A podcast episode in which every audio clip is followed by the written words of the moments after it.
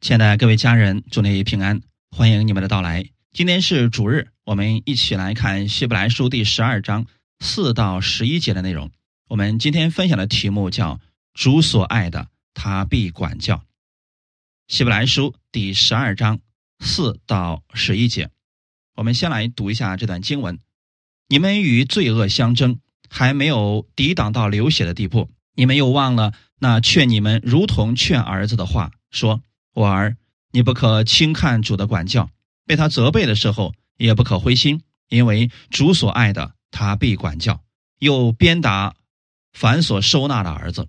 你们所忍受的是神管教你们，待你们如同待儿子。焉有儿子不被父亲管教的呢？管教原是众子所共受的。你们若不受管教，就是私子，不是儿子了。再者。我们曾有生身的父管教我们，我们尚且敬重他，何况万灵的父，我们岂不更当顺服他得生吗？生身的父都是暂随己意管教我们，唯有万灵的父管教我们，是要我们得益处，使我们在他的圣洁上有份。凡管教的事，当时不觉得快乐，反觉得忧愁；后来却为那精炼过的人结出平安的果子。就是义，阿门。我们先来做一个祷告，天父，感谢赞美你，给我们预备这么美好的时间，我们一起来到你的面前。你是我们的父，我们是你的爱子。今天我们来寻求你，是愿意在你那里得着你的供应，因为我们不知道在这个世界上如何去过得胜的生活。你可以帮助我们，透过你的话语启示给我们，让我们在你的里面得着力量。得着帮助，我知道我是主所爱的，所以今天借着这样的话语，让我再次从你那里得着新的启示，带着这份启示而生活，请你帮助我们，把下面的时间交给圣灵，你亲自引导我们每一个寻求你的弟兄姊妹，使我们都有所得着。阿门。奉主耶稣基督的名祷告，阿门。本文提到了。关于管教的事情，今天我们分享的题目叫“主所爱的，他必管教”。一提起管教，我们可能首先想到的是使用棍棒啊，使用不好的责备的话语啊等等去管教。其实，在原文当中，“管教”的意思是训练。它当中不仅仅包括了我们所说的责备、刑罚，其实还有言语上的鼓励。那神管教我们的目的是为了什么呢？因为我们在这个世界上很容易走错路，所以我们不知不觉当中靠着自己的意思，我们就走错了路。这个时候，神。不希望在我们身上发生对我们不好的事情，所以就开始用他的话语来纠正我们，用他的话语训练我们，让我们甘心乐意的去听从他、顺服他。如此的话，我们就可以经历到他的得胜。如此，我们还可以胜过罪恶。这个罪恶，其实，在我们活着的时候呢，会一直与我们相争。但我们如何去胜过他呢？那就是需要用神的话语。神训练我们，就如同当兵一样，给我们技能，给我们各种能胜过环境的能力，让我们在生活当中知道如何去得胜。而且告诉我们不要去轻看了神的管教，但因为很多人对管教不太理解，一不小心就把管教变成了定罪。你看我们在世上的时候，父母也会管教孩童，但大多数的父母因为不懂得什么是定罪，什么是管教，结果就把管教变成了对孩子的。定罪，我们分享第一点，定罪与管教是不同的。首先，我们来理解一下什么叫定罪。定罪就是定某一个人为罪人。啊，这里是个名词。一般来讲呢，是从亚当开始的。神对亚当说：“那分别善恶树上的果子你不要吃，你吃的日子必定死。”结果亚当还是吃了。他吃了以后呢，神的刑罚就临到了，亚当就被定罪了。从此以后，亚当成为了罪人。这一点大家是否明白呢？亚当被称为了罪人，因为他偏离了神的旨意。从此以后，亚当所有的后裔，也就是全世界的人，一出生就成为了罪人。而今天我们能成为罪人，一般。我们会理解为这个人犯罪了，做错事情了，比如说违背了神的律法，做了对别人不好的事情了，我们才会去定罪这个人。但是从神的角度来说，人在还没有在世界上犯罪的时候，他就已经成为了罪人。在神看来，是因为他是一个罪人，所以他才会不断的去犯罪。可是世人。因为遗传了这种特性，就特别喜欢给别人定罪。当他看到某一个人有一个错误的时候，他就给这个人安上一个名号，称他为罪人。比如说，有人做生意失败了，可能他的家长不是去鼓励他，而是称他为失败者。可能孩子呢？成绩这次没有考好，父母非常的愤怒，啊，觉得这个孩子是个失败者，这就是从心里边给他定罪了。这一点弟兄姊妹可能理解吗？你比如说有一些人他脾气特别的差啊，我们就会说他是个暴躁者，就是但凡因为他所做的事情，最后给他变成了一个什么什么样的人。这才叫做定罪。以前的时候，我们确实是罪人，但是耶稣他在十字架上为我们所有的罪，我们犯过的罪，以及我们因着亚当成为罪人的这件事情，耶稣用他的血洗净了我们所有的罪。从此以后，我们因信被称义了。约翰福音第三章十八到二十一节。约翰福音第三章十八到二十一节，信他的人不被定罪，不信的人罪已经定了，因为他不信神独生子的名。光来到世间，世人因自己的行为是恶的，不爱光，倒爱黑暗，定他们的罪就是在此。凡作恶的，便恨光。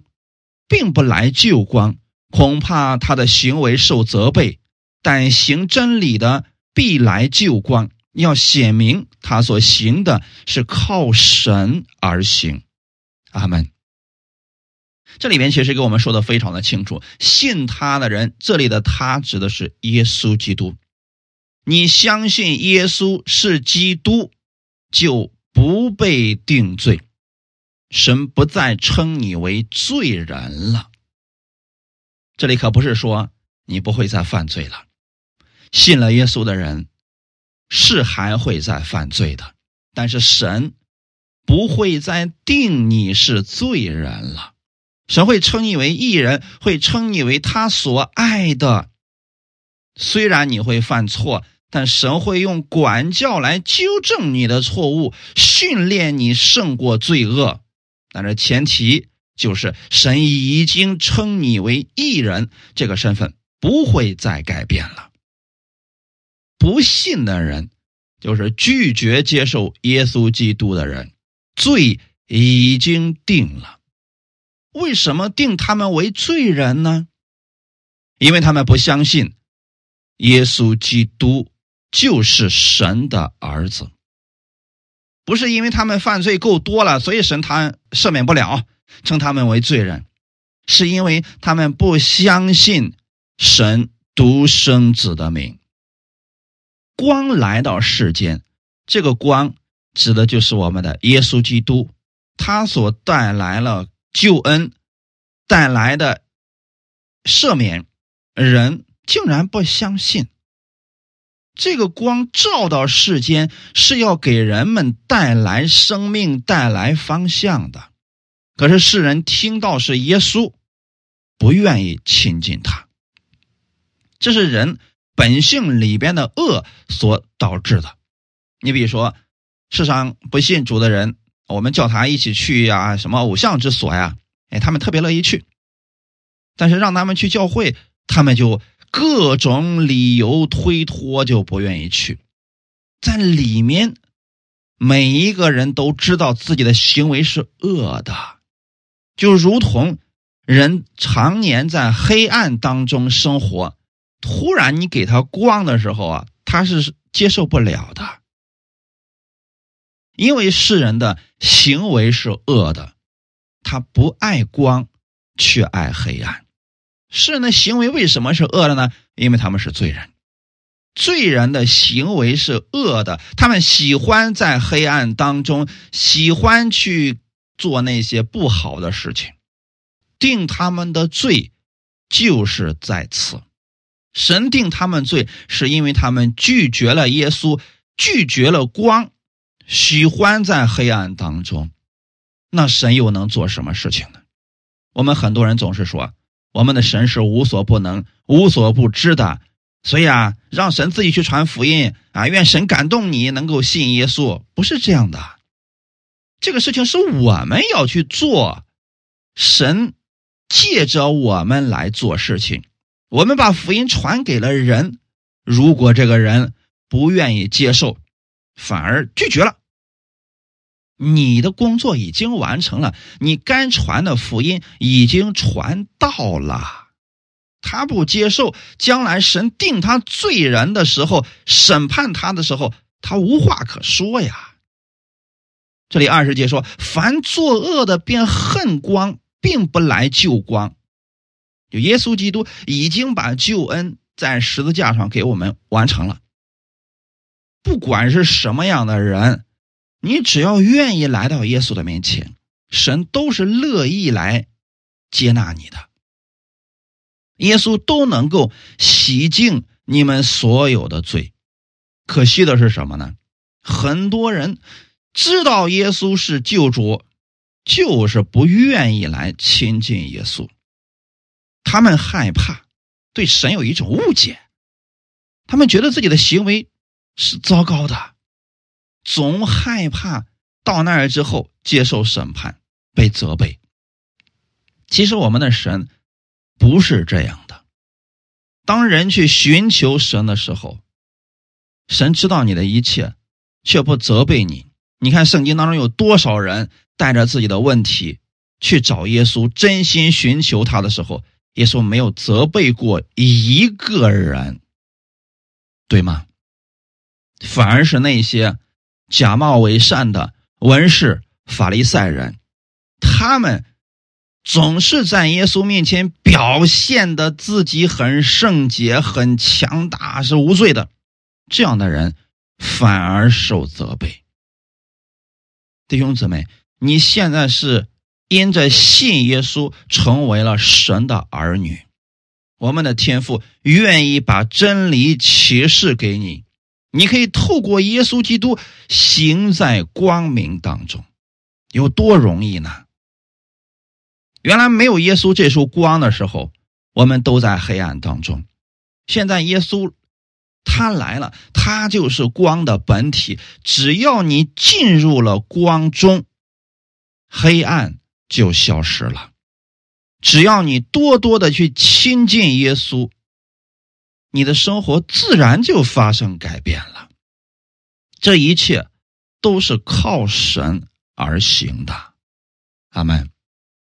罗马书第八章一到二节，如今那些在基督耶稣里的就不定罪了，因为此生命圣灵的律在基督耶稣里释放了我，使我脱离罪和死的律了。这段经文给我们说的非常的清楚，那些在基督耶稣里的就不定罪了。那人又是如何进到基督耶稣里的呢？其实就靠一个字：信。相信耶稣在十字架上为他的罪流血牺牲，三天后从死里复活了。只要人如此相信耶稣是他的救主，那么神就称他为义人，神就让他在基督耶稣里再也不会定他为罪人了。所以，我们不要把这里再次理解为，如今在基督耶稣里的就不犯罪了啊！不是这样的，是如今那些在基督耶稣里的神不再称你为罪人了。还是那句话，你成为了神的儿子，也许你会犯罪，但你依然是神的儿子，是义人。为什么如此确定呢？因为赐。生命圣灵的律在基督耶稣里释放了我，使我脱离罪和死的律了。在你接受耶稣的那一刻，圣灵进入到你的心里边。圣灵进到你心里边，这也证明了一件事情：你已经脱离罪和死的律了。过去我们被称为是罪人。因着圣灵的内住，从此以后，你成为义人了。你在耶稣基督里，所以说，如果你承认你里边有圣灵，那你就不要再称自己是罪人，这就是定罪自己；也不要轻易的说别人是罪人，因为你不确定他是否信耶稣。如果他信了耶稣，他就不是罪人了，因为圣灵释放了你。圣灵也释放了他，圣灵释放了所有过去在罪和死的律当中的人，把他们带入到了爱子的国里。我们今天都在他爱子的国里，阿门。那么这是定罪已经被神去掉了，神定罪的是不信的人。神管教的是属神的儿女，这一点大家一定要分清楚啊！神今天不定罪的人，是指不信主的人；神今天管教的是属神的儿女。今天我们本文的第七节和第八节，你们所忍受的是神管教你们，待你们如同待儿子。焉有儿子不被父亲管教的呢？管教原是众子所共受的。你们若不受管教，就是私子，不是儿子啦。阿门。这段经文很有意思啊。你们所忍受的，原来当我们信了耶稣之后啊，神不是不管我们了，反而那是我们新生命的开始，也是我们新生活的开始。新生活就一定预示着跟过去我们在罪人之下的生活是不同的。当我们被耶稣基督改变了以后，我们的生命从此以后在基督里面了。神要管教我们，我们要再次强调一下，管教是指训练，就像父亲训练孩子一样。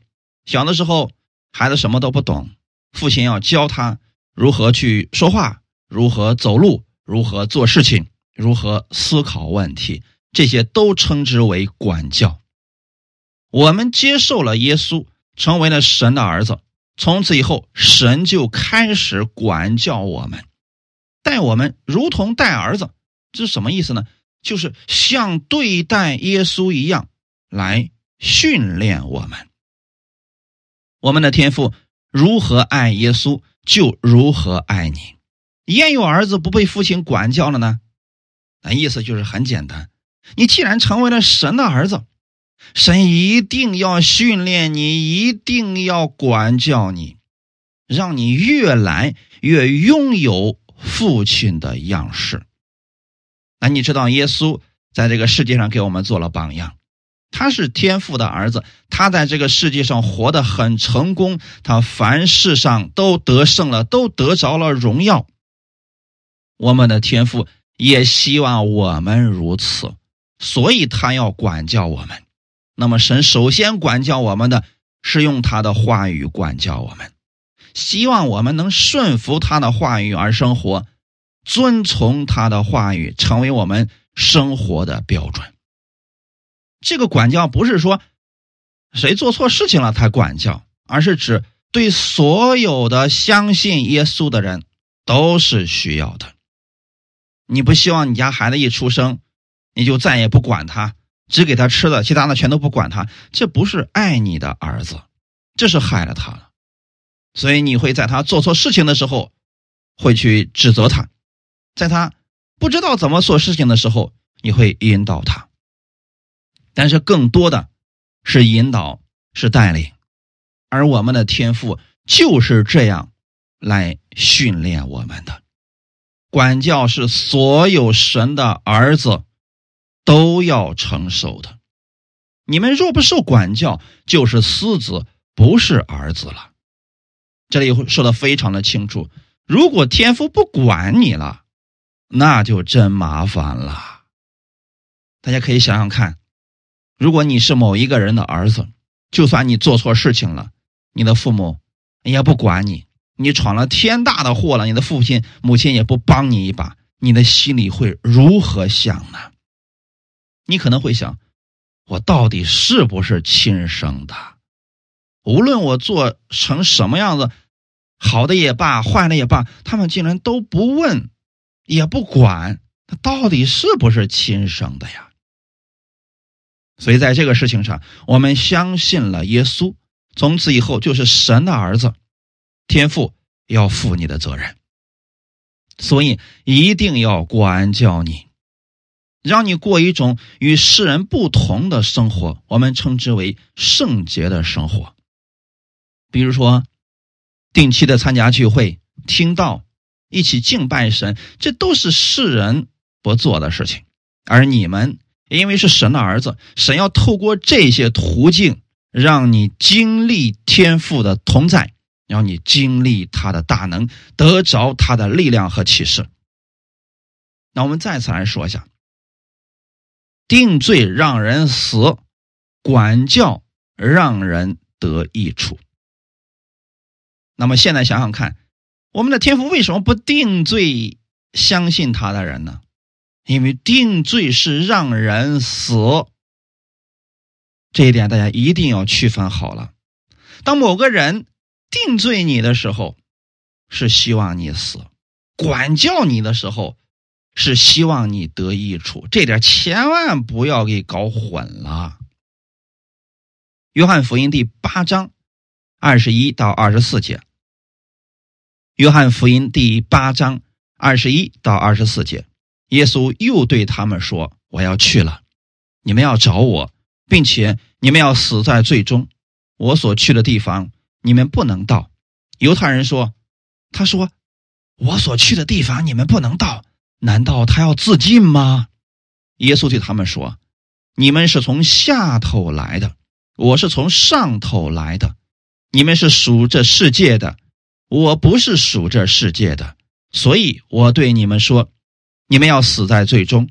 你们若不信我是基督，必要死在最终。”在这里，耶稣给我们说的已经非常的清楚了。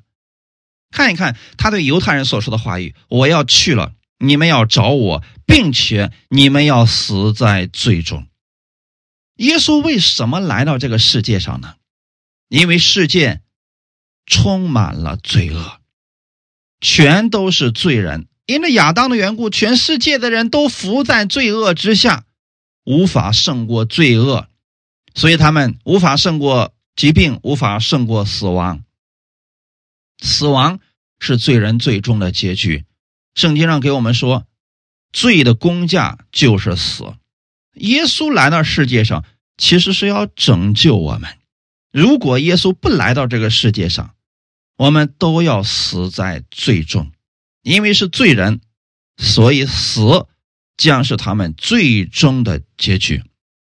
那耶稣来了，是要救我们脱离罪和死。可是呢，犹太人不相信他。这个时候，耶稣说：“我要去了，就是他要回去了，要回到他原来出来之地。你们要找我，并且你们要死在罪中。人在什么时候才想起来找耶稣呢？”就自己的生命要结束了，或者说真正的看到了地狱的那一刻，才知道原来呀，耶稣竟然是真的。那很多人在活着的时候不相信耶稣的，所以耶稣说啊，你们要找我，并且你们要死在最终，我所去的地方你们不能到。那耶稣要去哪儿呢？很明显，耶稣要回天国去。那不信的人。是到不了那儿去的。人们在世上的那一套东西，受贿啦，或者说打点别人呐，这些在神那里完全没有作用。那有些人说，那我在地上的时候，我多做点善事，有点好的成就和功绩，总可以吧？也不行，因为世人是罪人，所以无论做多少的善事，他依然是罪人，依然要被。律法定罪，而定罪的结果就是死。他们这一点大家一定要分清楚啊！犹太人不明白，犹太人说：“难道他要自尽吗？”啊，这个时候耶稣一看，他们没听懂，所以又对他们说：“啊，你们是从下头来的，我是从上头来的。下头来的是什么意思呢？属土的。”我们的身体构造跟土的构造是差不多的，成分都很接近。而耶稣呢，是从上头来的。一个信耶稣的人跟不信耶稣的人的区别在哪儿呢？里面有神的灵。当你接受耶稣的那一刻，圣灵住在你里边，从此以后你是属于天上的人。就算你暂时在这个地上。但你已经不属于这个世界了，我们的耶稣已经为你办了进入天国的通行证，你是属于那里的人。这里只是我们暂时做工的地方，等我们这个生命结束了，我们就要回去了。所以，所有神的儿女们，你们不属于这个世界，你跟世人。是不一样的，没有接受耶稣的人，他们是属于这个世界的。如果他们到死的时候依然不接受耶稣，他们就要死在最终。为什么死在最终呢？因为他们不信耶稣是基督，就这一个原因，没有别的啦。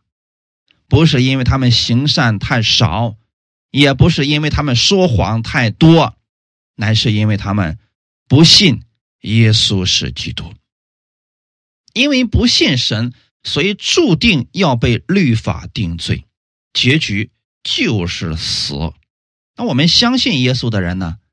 神不再定你的罪了。在这里，大家一定要理解清楚了：神不再称你为罪人。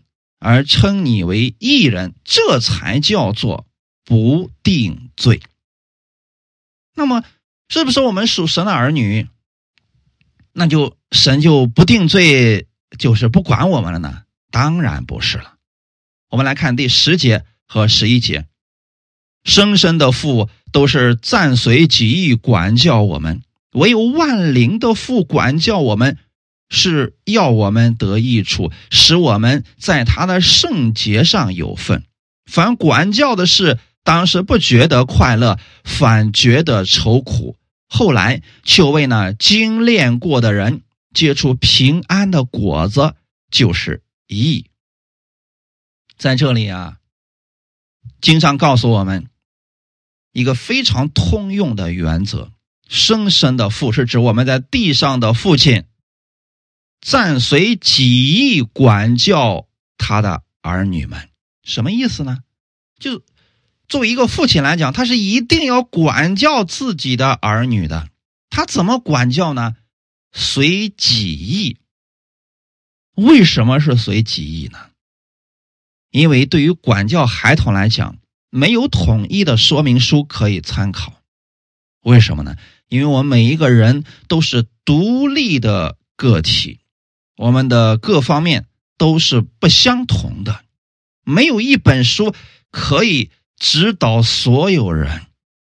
我们的人生在这个世界上没有说明书，那怎么办呢？父亲就随着自己的意思去管教自己的孩童，这就会出现问题。什么问题呢？父亲如果有问题，就会管教出有问题的儿女。这一点大家能理解吗？我们要再次强调一下，管教是指训练，所以一定要把你们在这方面的这个思维给扭转过来。管教就是训练，所以父亲他的能力如何，他就会训练出什么样的儿女来。这一点是跟父亲有关系的。唯有万灵的父管教我们，是要我们得益处。也就是说，地上的父亲有时候的训练，不单不会让儿女得益处，很有可能还阻碍了儿女们的前程。有些父亲、母亲是自己有未完成的心愿，所以他非得让自己的儿女去完成他的心愿。那一辈子，这个孩子呀，就过得非常的痛苦。但万灵的父是指我们的天赋训练我们，绝不会如此。天赋训练我们是让我们得益处。这是什么意思呢？就是天赋知道我们每一个人的心，他知道什么才是最适合我们的，所以他对我们的管教。也就是训练，使我们越来越像基督，使我们在他的圣洁上有份。那今天当我们去读圣经的时候啊，我们就要知道这是神训练我们的大纲。你如果不知道你到底适合做什么，你去读圣经，然后借着祷告，圣灵就会启示你，他会引导你去走正确的道路，但。不管是走哪一条路，神不会逼着你做事情，这点一定要切记。就像神不会强迫人相信他、跟随他、顺服他。同样的，天父在管教我们、训练我们的过程当中，也是让我们有一颗乐意跟随的心。你若相信他，你就去读这一本人生的大纲，你会从中找出。你所喜悦的，那么圣灵就会引导你，让你走出一个与众不同的人生。但这个人生也是神圣洁的一部分。也就是说啊，你不会给别人带来伤害，更不会伤害自己，乃是在神的圣洁上有份了。哈利路亚，十一节。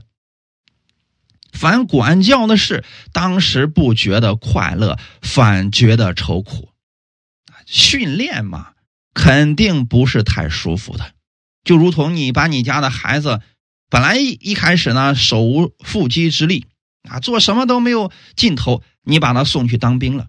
经过两年的军事化训练，你发现呀，体格也健壮了，做事情也有规矩了。但是在训练的那两年呢？实在是不快乐呀，甚至有很多时候是非常愁苦的呀。因为到了那里之后吧，做事情都有了统一的标准，就连走路、吃饭、睡觉都有了统一的标准。这个就是训练。训练的过程当中，他觉得很苦很累，但是训练结束之后，他才发现自己。已经找着了人生的方向，发现了自己的特长。我们也是如此，在我们属灵的生命当中，我们不认识神，我们不知道如何去跟随圣灵而行。结果神把这人生的大纲，圣经给了你，借着圣灵训练你。怎么样训练呢？就是你看到了圣经上面所写的那些话语，你要试着去做。有人说了，我做不到呀，实在是太难了呀。是，确实是做不到。就像很多孩子二十岁的时候刚刚进这个兵营，他让他早上起来六点钟起床，他做不到啊。他多么希望多睡一会儿啊，他肯定不适应。一开始觉得呀，怎么这么难呢？啊，受不了啊。我们很多人是不是？想着说让你去遵行神的话语，就很多人说好难呀，啊，饶恕别人实在饶恕不了呀。每天读经听到实在是，呃，做不了啊，太痛苦了呀。但这就是训练。如果你能接受神的训练，当时不觉得快乐，可能会很累很苦，但是过程经过以后，你里面拥有了平安的果子。就是义，你会发现呀，原来按照神的话语生活是多么喜乐的一件事情。那我们听到的过程，实际上是更新我们思想的过程。不要听完了就结束了，你要把你今天所听到的试着去用出来。比如说，你今天读到了关于饶恕的，就试着去饶恕那些伤害你的人。你今天读到了顺服，那么就试着去顺服那些不可爱的人，用神的爱去做这些事情。你说我做不到怎么办呢？你可以祷告圣灵啊，请你帮助我。我真的做不到，但是我想改变我自己，请你训练我。哎，你这样祷告，圣灵就会给你力量。你这样祷告，神就会在环境当中给你相应的力量，让你胜过他。再说了。不是还有教会，还有弟兄姊妹帮助吗？你若愿意去做这些事情，神一定会给你开出路。你发现你做到了这些事情之后呢？哎，里面有平安了，里面有喜乐了。这个是我们很多不做的人是无法体会到的。我们分享第二点：神不定罪一人，并不代表神不会管教我们。在这儿。我们要给大家讲一些有意思的事情。有些人说，今天我们因信耶稣被称义了，那我们什么都可以做了。再次问大家一个问题：因信称义的人，难道真的就可以任意而行吗？有一些人乱用了不定罪和耶稣的所成之功，他们认为定罪是什么意思呢？就是啊，你不要指出我的任何错误，你不要要求我做任何事情。你如果要求我，那就是定罪我，这正确吗？很明显不正确。我们不会因为某个人做错了某一件事情，就说他是个什么什么样的人，比如说他是个败坏的人。在世界上，你看，因为有些人他偷了东西。我们说他是个贼，其实这就是定罪啊！因为呢，有些人他犯了罪啊，所以我们说他是什么什么样的罪人，这个才叫定罪啊！我们在基督里边不要这样去做啊！但是当你犯了错误了，别人指出你的错误，这个不叫定罪。咱们比如说，我们还拿刚才我们所说的事情来讲，那有一个信徒他偷了别人的东西。我们不要说他是个贼，我们说你不该做这样的事情。我建议你把这个东西还回去，你要向这个人承认错误，因为你是神所爱的。你发现了没有？我们只是指出了他这个错误是不正确的，我们责备他，但我们不定罪他。阿门。但很多今天在恩典之下的人不理解这一句啊！你说出他的错误本身，他已经很懒惰了，什么都不干，天天就想着占别人的便宜。这样的人，我们说出他的问题，说你应该去上班，你应该找个工作。他说啊，你在定罪我，你在要求我，你在用律法捆绑我。嗯，这实际上是属于训练的范畴，但是他们因为自己懒惰，给自己找了很多的借口。所以他们说是别人定罪他，那还有一些人呢，他觉得自己是神的儿女了，所以开始乱用神儿子的这个名分。比如说，我们经常会提到，因着耶稣在十字架上的所成之功，神接纳我们为义人，神不再定我们的罪了。这句话其实很简单，它只用在我们身份上，就是神不再称你为罪人，而称你为义人了。可是有些人呢，非得把这个跟行为牵扯到一起去，甚至因着自己的私心乱用了神的这些话语。比如说啊，有一些很荒谬的一些人的分享，他们说：“哎呀，今天我们在恩典之下了，啊，耶稣在十字架上把一切都成了，所以我们什么都不需要做了，啊，我就算借了别人的钱，我也不用还了，因为耶稣都替我还了。”当你们听到这些话的时候，是不是觉得这个人很可恶呢？因为他的这个说法，他的这个做法，连世人都不如。那我们遇到这样的人，就应该责备他，你应该去还别人的钱。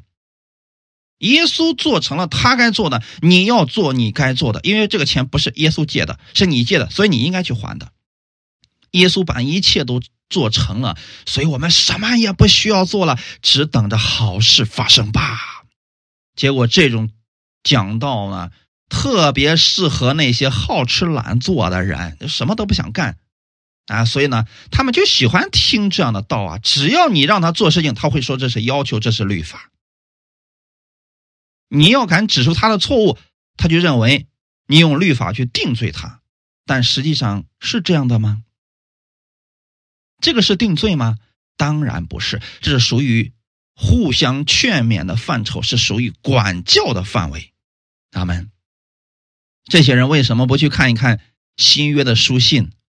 基本上每一篇书信的后半部分都提到了信徒要去做的事情啊！你们要彼此相爱，你们要互相饶恕啊！你们要彼此认罪等等，这些都是信徒们要做的事情。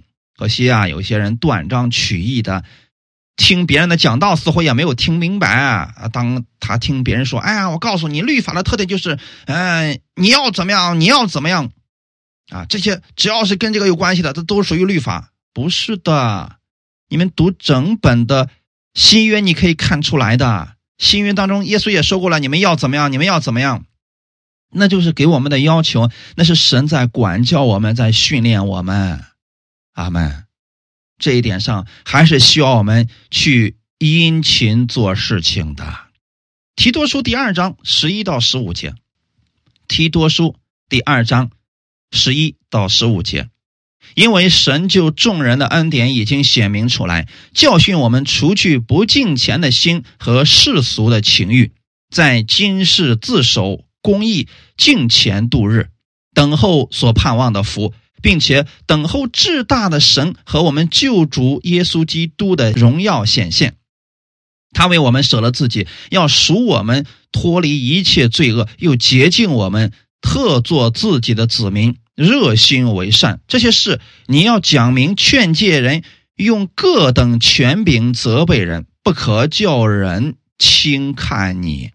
神救众人的恩典已经显明出来。是指耶稣基督在十字架上为我们所成就的救赎之功，这个叫做神的恩典，是不需要人去做任何事情，神把这些都完成了。这一点上，我们是需要用信心来领受的。这个恩典已经显明出来了，你只要相信，你就可以得着了。那相信之后呢，属于管教的部分就开始了。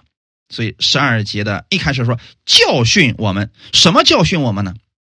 他的前提就是你知道你是因信称义的人，啊，就算你做失败了，你不要定罪自己，说你又回到去成为了罪人啊，或者说神不爱你了，因为你失败了，不是这样的。无论你信了耶稣之后再经历失败或者问题，你依然要相信你是神的爱子，神是祝福你的，神是乐意看顾你的。在这个恩典的基础上，神要教训你去活出一个不一样的人生来。这个恩典教训我们，除去不敬虔的心和世俗的情欲，什么意思呢？不敬虔的心，那就是在这个世界上啊，以自我为中心、自私自利啊，只顾自己的这种事情，那在末世的时候，这些事情会越来越多、越来越明显的。这些都是世俗的情欲啊。我们信了耶稣之后，是因着耶稣在十字架上所成之功，耶稣如何爱我们，我们也如何去爱别人；耶稣如何救我们，我们也如何救别人；耶稣如何赦免我们，我们也如何赦免别人。这就叫做敬虔，这一切跟相信有关。你从耶稣那儿领受的是这个，你给出去的就是这个，而世俗的情欲跟这个正好是对立的。我们应该是在神的管教之下。也就是神的话语当中训练我们自己跟世人不一样，在今世自守公义、敬虔度日。敬虔跟信有关，你信的是什么呢？你信的是耶稣，耶稣在十字架上如何爱你，你如何信，你就如何活出来，你的日子就跟过去不一样了。只有这样，才能等候所盼望的福。这是什么意思呢？就神的福气都已经预备好了。我们怎么样才能把这个福气给领取下来呢？那就需要信徒们顺服神的话语去做事情，才能够得着啊！就像刚才我们所举的那些例子一样，有很多人都信偏了，他信的根本就不是福音，他就觉得自己好像什么都不需要做了啊，就等着天上掉馅饼就行了。所以很多人该种地的不种，该播种的不种。就等着有收成，怎么可能呢？我们只有顺服神的话语去行，这个时候你才能等候所盼望的福。这个就如同以色列百姓一样，神把马拿在半夜的时候降下来，在他们营的四围。那你要在太阳没出来之前，要去把它捡回来，而捡回来这件事情。因着你的信，你才去做的呀，这就如同我们工作一样，早上起来你要去上班的呀。阿门。那很多信徒是什么呢？哎呀，我知道神把一切都预备好了，所以我什么都不要干了。我相信今天家里面一定会有马拿的。你会发现没有？你一天这么相信，一天家里不会有；两天这么相信，两天家里不会有。你会发现自己越来越瘦的。难道是神的福没有吗？有，你懒惰，所以得不着。那这时候怎么办呢？改变自己的想法，你要相信啊，在安息日之外的日子，你就出去捡马达，殷勤的去做事情，就可以盼望那个美好的福气来到了。哈利路亚！所以我们在工作当中，我们可以求神主啊，你赐给我智慧，让我把手上的工作做好，以此来荣耀你的名。做生意的时候，主啊，你赐给我智慧，让我。把手中的这些生意做好，以此来荣耀你的名。我借着你所赐给我的福，去帮助更多的人，这样才叫做敬虔度日。阿门，并等候至大的神和我们救主耶稣基督的荣耀显现。我们今天在世上，我们做事情，我们是在等候耶稣的荣耀显现，因为耶稣第二次还要再来的。那么现在我们要做什么呢？在地上传福音，因着耶稣的缘故，我们得着了他的福气，所以我们也因着耶稣的缘故接受天父的训练，把这个福传出去。阿门。十四节已经告诉我们了，他为我们舍了自己，要赎我们脱离一切罪恶，这是耶稣给我们所做的榜样啊。阿门。他舍了自己，那我们也要舍了自己。就是你不要把凡事的好处都往自己身上捞哦，完全不顾别人的死活。耶稣是凡事都是为我们着想的，他救我们脱离一切罪恶，他又得到了什么呢？他洁净我们，他又得到了什么呢？只是为了我们得益处而已。他们，所以我们也要如此热心为善。十五节说这些事你要讲明，要讲明什么呢？告诉别人。神的恩典到底是什么？告诉别人，神不再定你的罪了，但是神要训练你，要管教你。他们一定要给别人讲明这些事情，告诉别人，今天你是神的儿女，你更要比世人殷勤去做事情，显出神的荣耀来，而不是信了主之后变得更加懒惰，更加让世人瞧不起了。这个不对的，这肯定不是正确的。你要讲明，劝诫人，劝诫是什么意思呢？告诉别人有些事情不要去做，告诉别人你应该按照神的话语去做。用各等权柄责备人啊，这里又提到了责备啊。那很多人说了啊，我在恩典之下，你凭什么责备我？你这在用律法来对待我呢？不是责备，不是律法，定罪才是属于律法的，因为定罪是叫人死。但是训练也罢，责备也罢，若是从爱心出发，是让人得益处。他做错事情了，我们都不说出来，这难道是爱他吗？当然了，说的时候要有智慧啊，不要当着大庭广众的面不给他留面子，要私下给他讲。那如果这个人私下听不进去呢？你再叫两个人去劝他。如果他还听不进去，好了，请教会的人去劝他。如果他再听不进去，啊，暂时先远离他吧，别让他这些事情搅扰了大家都不得安宁了。这就是智慧。总之呢，用各等权柄责备人，我们是为了这个人得益处。如果他听不进去，啊，就此放手先。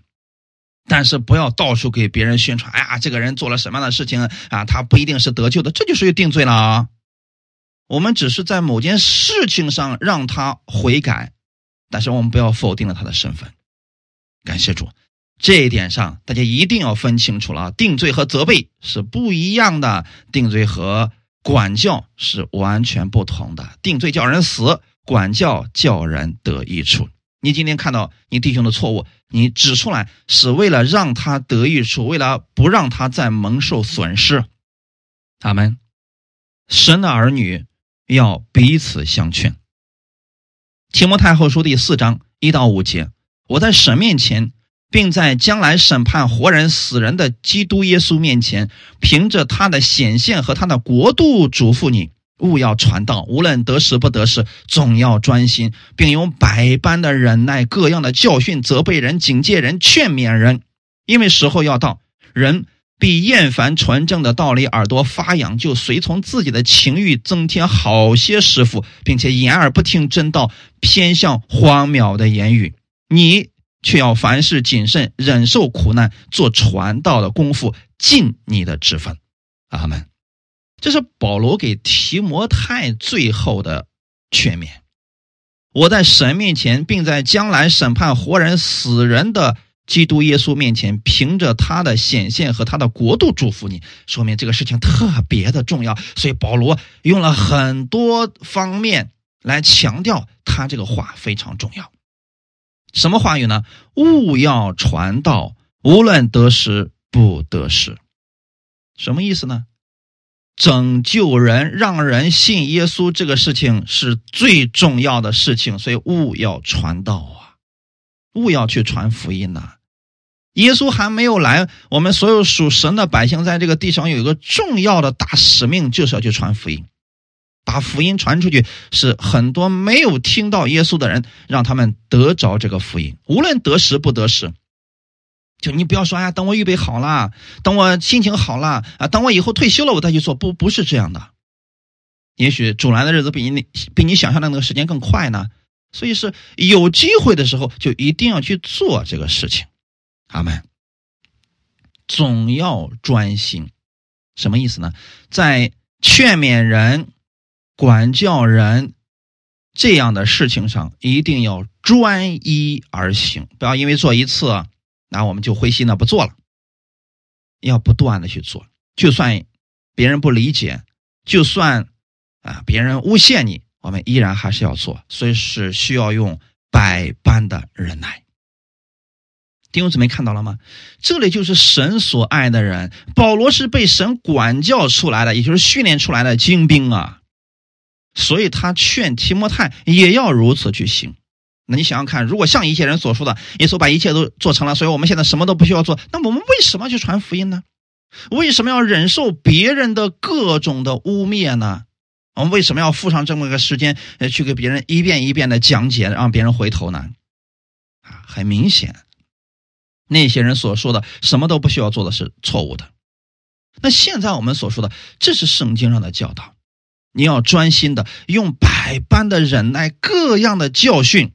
责备人、警戒人、劝勉人，干什么呢？让人顺服神的话语而生活，让人相信神的话语而生活，让人遵行神的话语，因为这个是对他们有益处的。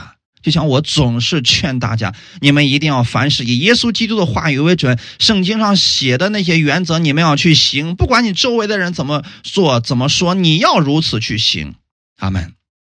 在幕后的日子当中，保罗给我们说明了很多的事情，就是时候要到，就是耶稣再来之前，很多人厌烦纯正的道理。就是我们现在所讲的这些，很多人不爱听了，耳朵发痒，总想听一些稀奇古怪的东西，随从自己心愿的事情。比如说，让他什么都不做，这个是他最喜欢听的；让他去做工，让他殷勤的去做工。他就不爱听了，所以他总是去寻找合自己口味的道去听，不断的挑着去听。你让他去做事情的道，他听不进去。他说这是律法，他是什么恩律混杂什么的，总是有无数的借口，言而不听真道。偏向那些你什么都不让他做，就等着享福，他就听这样的。这不是还是为自己着想、属世的吗？根本不想着如何为别人付出，像耶稣一样舍己为人。第五节，你不要这样，你要凡事谨慎，忍受苦难。那你想，我们只有付出的时候，殷勤去做工的时候，像耶稣一样去付出的时候，才会有苦难呀。做传道的功夫，要劝勉人，要警戒人，要责备人。总之呢，不定罪人之外，其他的我们都要劝勉人回到耶稣基督里边去。这就是我们的职分，阿门。神训练我们，让我们更多的人站起来，明白这样的真理。我们去训练我们周围的人，让更多的人能够站起来，明白耶稣基督的大能，让他们的生命、生活都发生改变。那样的话，他们就会结出平安的果子，就是意义。哈利路亚！期待你们身上都能够经历耶稣那美好的见证。我们一起来祷告，天父，我们感谢赞美你，谢谢你借着今天的话语。再一次的劝勉我们，责备我们，警戒我们。在幕后的世代当中，很多人会厌烦纯正的道理，随从自己的情欲，去寻找自己爱听的东西。他们会撇弃正道，偏向荒谬的言语。但主啊，请你赐给我一颗渴慕的心，让我以圣经的话语为我的标准。新的一周的开始，我无论是在工作中、家庭中。还是人际关系当中，我愿意遵行神的话语而生活，请你帮助我们。我愿意接受你的训练，用你的话语来校正自己，让我的生活当中更多的经历你，认识你。我知道我是你所爱的，所以你一定会训练我，让我成为基督的精兵，让我在生活当中能够显出基督的荣耀。哈利路亚！感谢赞美主。一切荣耀都归给我们在天的父，奉主耶稣基督的名祷告，阿门。